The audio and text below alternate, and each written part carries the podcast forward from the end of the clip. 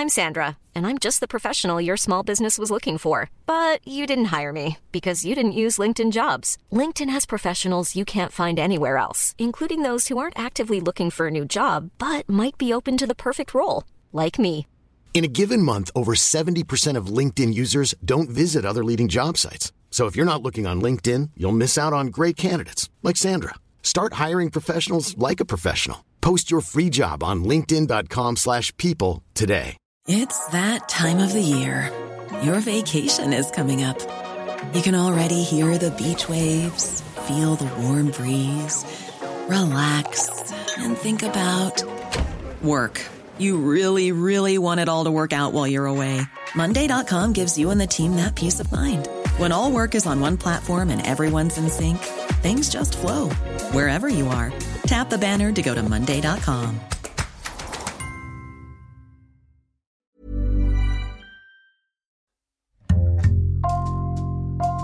Bonjour, c'est Jules Lavie pour Code Source, le podcast d'actualité du Parisien.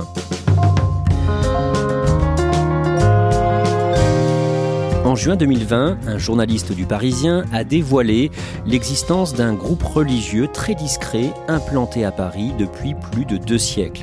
À la suite de son premier article et de deux épisodes de Code Source à l'époque, Nicolas Jacquard a travaillé plus d'un an sur cette communauté appelée La Famille et il lui a consacré un livre les Inspirés, sorti fin août chez Robert Laffont. On retrouve Nicolas Jacquard, La Famille, épisode 2.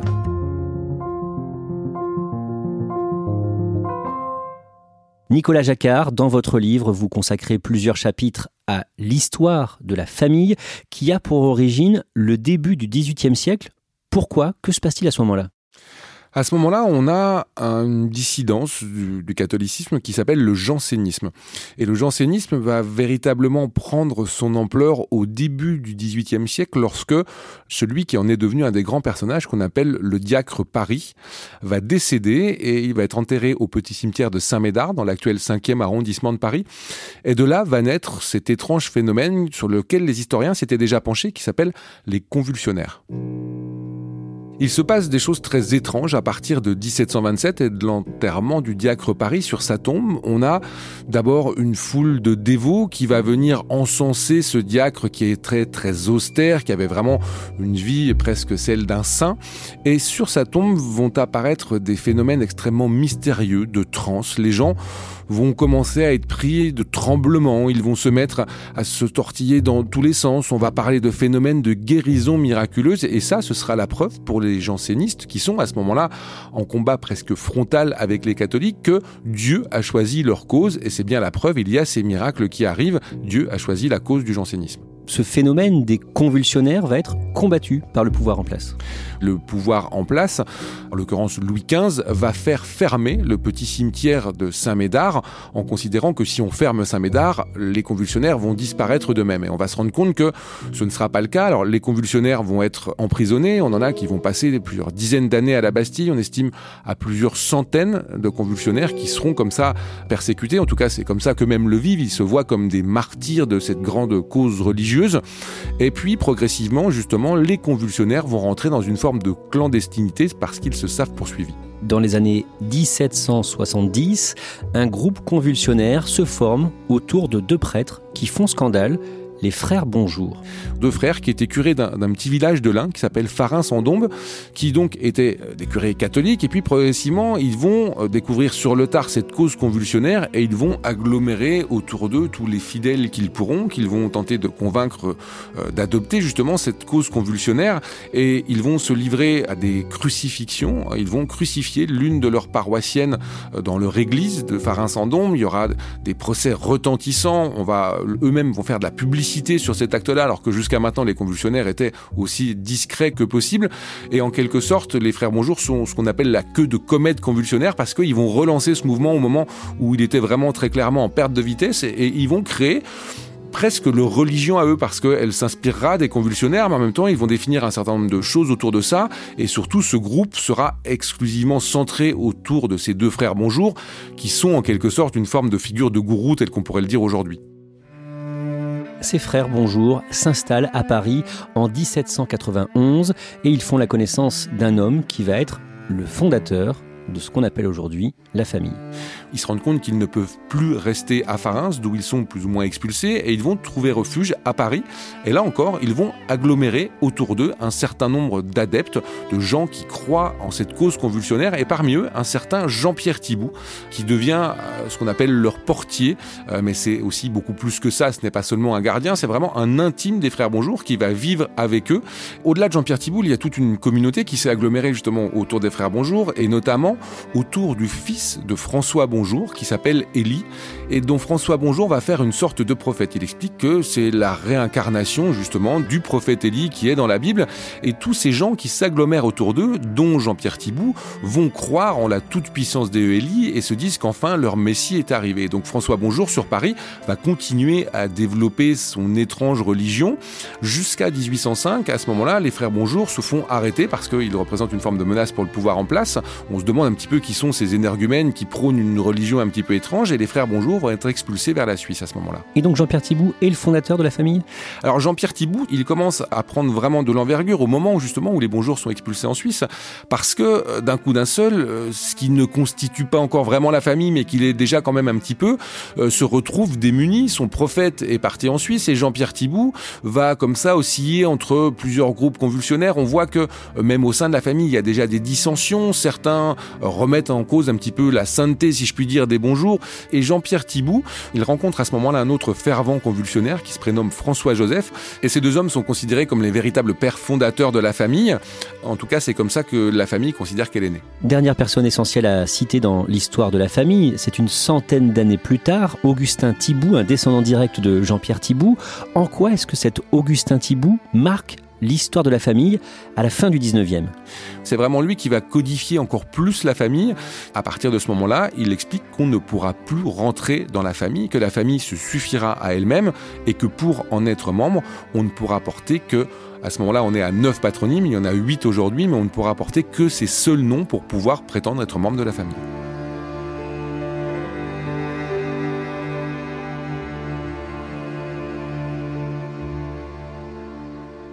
Et il faut se marier donc uniquement avec euh, des membres de la famille, c'est ce qu'on expliquait dans l'épisode précédent. Nicolas Jacquard, autre point important de l'histoire de la famille, plusieurs de ses membres ont permis de sauver des juifs pendant la Seconde Guerre mondiale. La famille, c'est l'une de ses particularités, et ce qu'on pourrait dire philosémite, c'est-à-dire qu'elle a une vraie sympathie pour le judaïsme, qui lui vient d'ailleurs de ses textes anciens, des premiers convulsionnaires qui faisaient à ce moment-là ce qu'on appelait des discours, et la famille a toujours gardé ce lien très fort avec le judaïsme. Elle estime d'ailleurs que, à la fin des temps, les juifs se convertiront et rejoindront son courant de pensée. Et ça s'est manifesté pendant la Deuxième Guerre mondiale avec un, grand nombre d'anciens de la famille qui ont caché des juifs pendant cette période-là, et notamment l'un d'eux, qui s'appelle Abel Thibou, et qui a été euh, estimé juste par le mémorial de la Shoah. Nicolas Jacquard, toute cette histoire donne plusieurs textes sacrés pour la famille. Ce sont d'abord, euh, comme on le disait à l'instant, ces discours prononcés par les convulsionnaires dont elle estime qu'ils sont fondateurs. Et puis, au fil des siècles, euh, ces discours ont été enrichis, alors par, euh, par exemple des cantiques, c'est quelque chose qui est très récurrent dans la famille. Au moment des grandes fêtes religieuses, on chante des, cantiques. ces cantiques viennent du 19e siècle, d'autres sont plus récents. On a aussi certains des grands anciens qui ont résumé à un moment l'histoire de la famille. On parlait tout à l'heure des frères Bonjour et du petit Élie Bonjour. On a un texte qui s'appelle le recueil de la Sainte Famille, qui est considéré comme un texte relativement fondamental. Et tout ce corpus de textes fonde un petit peu les, les bases et les fondamentaux euh, de la famille à l'écrit. Est-ce qu'il y a un catéchisme de la famille, un enseignement euh, de ce culte euh, si particulier? Il n'y a pas de catéchisme en tant que tel, et c'est ce que reprochent les dissidents, c'est de dire dans la famille, on doit croire en telle chose, on doit faire, on ne doit pas faire, mais sans qu'on nous en explique le pourquoi et le comment. Et on me disait qu'un catéchisme, justement, était en cours de création pour que, justement, la famille puisse expliquer un petit peu ses bases historiques et religieuses à ses enfants. Les membres de la famille ne font pas de prosélytisme, ils ne veulent pas convaincre les autres gens. Non, par définition, puisque comme vous ne pouvez appartenir à la famille que par la naissance et par le fait que vous ayez l'un de ces huit patronymes, vous ne pourrez pas rentrer dans la famille. Nicolas Jacquard, quels sont les avantages à vivre au sein de la famille? J'imagine qu'il y a beaucoup de solidarité?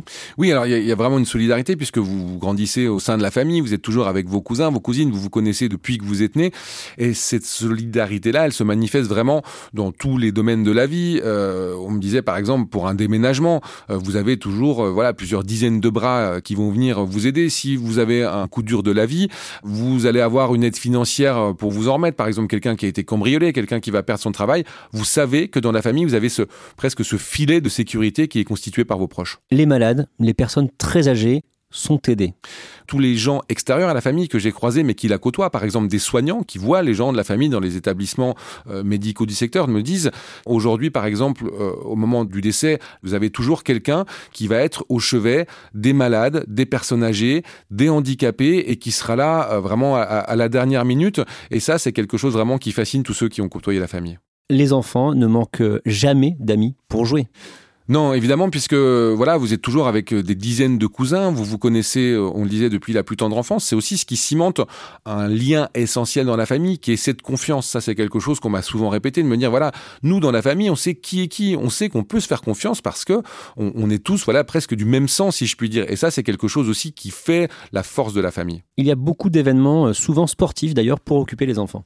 Tout est fait vraiment pour que les gens se retrouvent, pas seulement les enfants. On a, voilà, des tournois de, de foot, vous avez des tournois de poker, la famille organise sa propre fête de la musique, et puis vous avez toutes ces semaines de vacances ou d'événements sportifs qui vont être organisés en dehors de Paris, puisque aujourd'hui la famille peut se retrouver pour une semaine en Normandie à la fin du mois d'août, elle peut aller faire du running dans les calanques, et tout ça est fait pour que, euh, en fonction de vos goûts, euh, de ce que vous préférez comme loisir, vous puissiez effectivement partager un maximum de temps avec vos cousins et cousines beaucoup plus euh, problématique, la consanguinité. Vous en parlez largement dans votre livre, c'est un sujet important. C'est une réalité, il y a un certain nombre de pathologies. On me dit, et ça ce sont les dissidents qui me le disent, que les handicaps sont minimisés au sein de la famille et qu'il y a en plus il y a tous les types de handicaps, certains se voient, d'autres ne se voient pas. Et ça c'est quelque chose que la famille, d'abord on a commencé un petit peu par le, minimiser, par le nier, et puis quand vous discutez avec les uns et les autres, euh, surtout en tête à tête, ils sont forcés de reconnaître qu'il y a cette conséquence-là, mais comme elle est inhérente au fonctionnement de la famille, à sa fermeture, ils ne savent pas comment se sortir de ces conséquences négatives. Alors eux disent effectivement qu'ils assument les handicaps, qu'ils prennent en charge leurs handicapés. Ça reste une minorité de cas, mais on a quand même, moi de ce que j'en ai perçu, un nombre de handicaps qui est plus élevé dans la famille que dans la population générale. Il y a par exemple ce qu'on appelle le syndrome de Bloom, de quoi s'agit-il?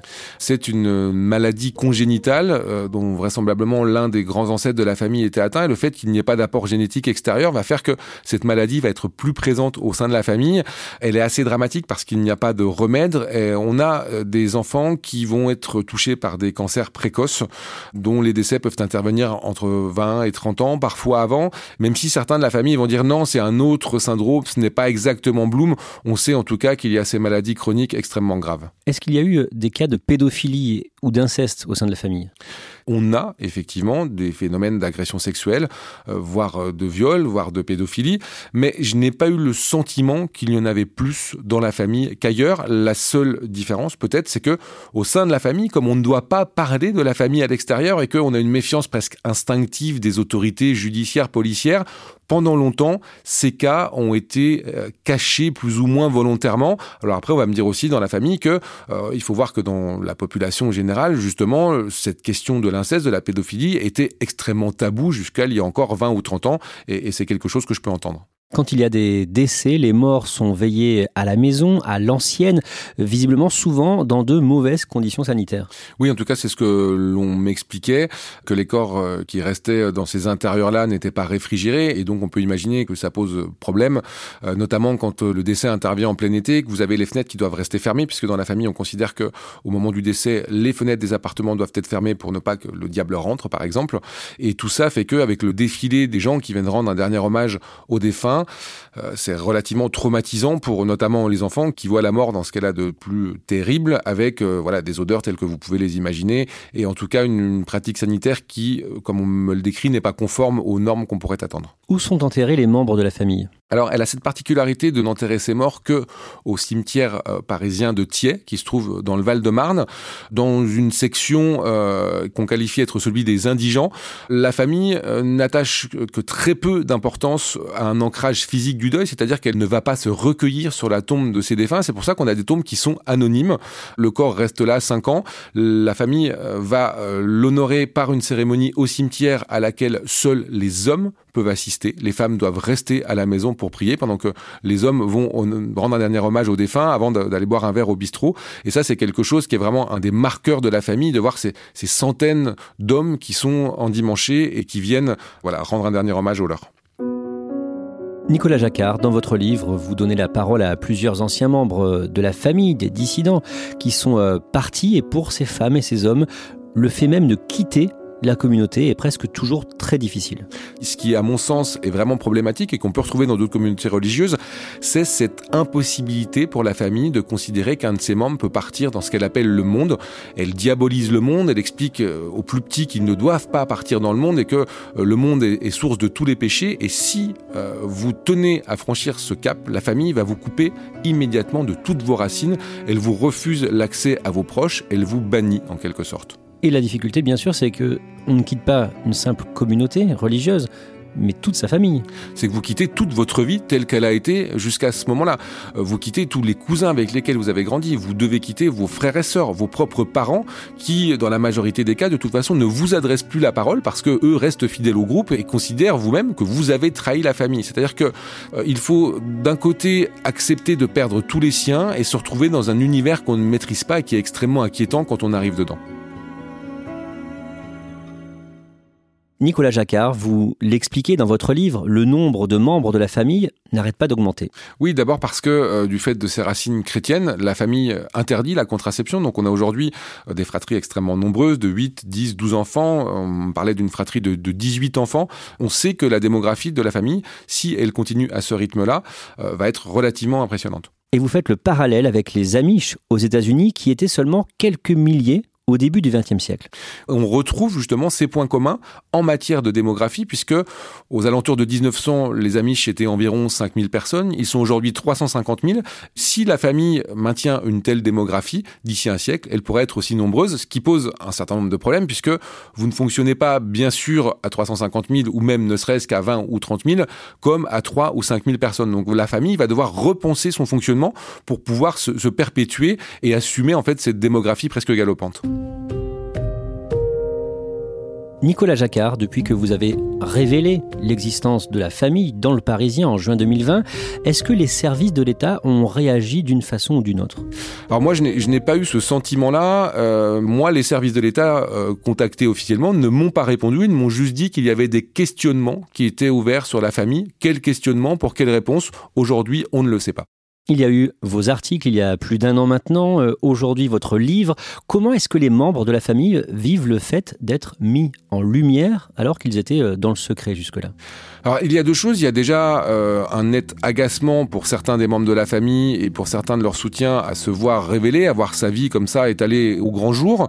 Il y a aussi un autre point qui est assez intéressant, c'est que la famille, de par sa religion, considère que la fin des temps est imminente et que une des manifestations de cette fin des temps, c'est aussi en quelque sorte la révélation de son existence, puisque la, base, c'est son secret. Et donc, il y a aussi une forme, moi je l'ai senti pour certains, de fatalisme, de se dire, voilà, bah, finalement, ça fait deux siècles, deux siècles et demi qu'on nous dit que le secret de la famille serait révélé, et il l'est aujourd'hui, finalement, tout ça a été écrit.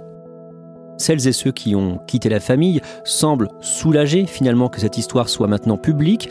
Par exemple, Edwige, qui raconte dans votre livre Les Inspirés avoir été estomaquée quand elle a vu votre premier article paraître en juin 2020.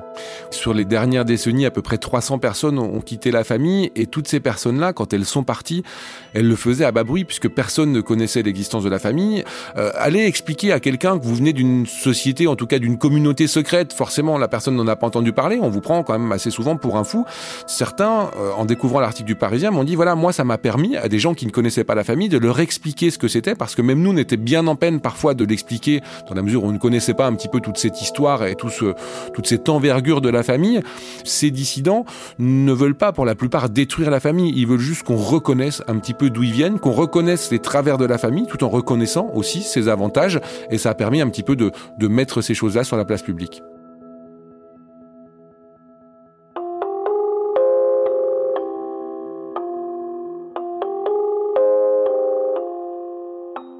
Merci Nicolas Jacquard. Dans le prochain épisode de Code Source, on va parler d'une communauté de dissidents de la famille qui se sont implantés en Haute-Loire dans le village de Malrevers.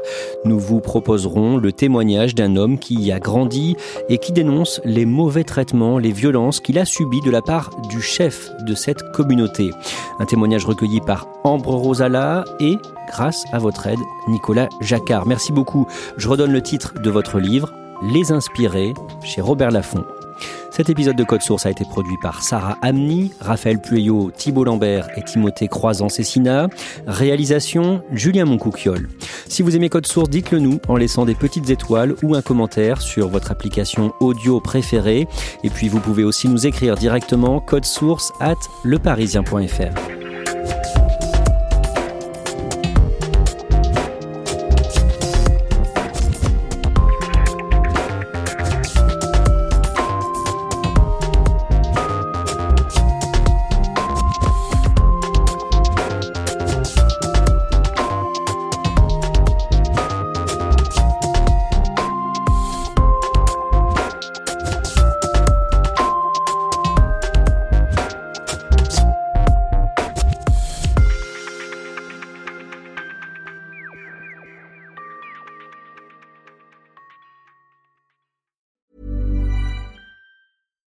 it's Paige DeSorbo from Giggly Squad. High quality fashion without the price tag. Say hello to Quince.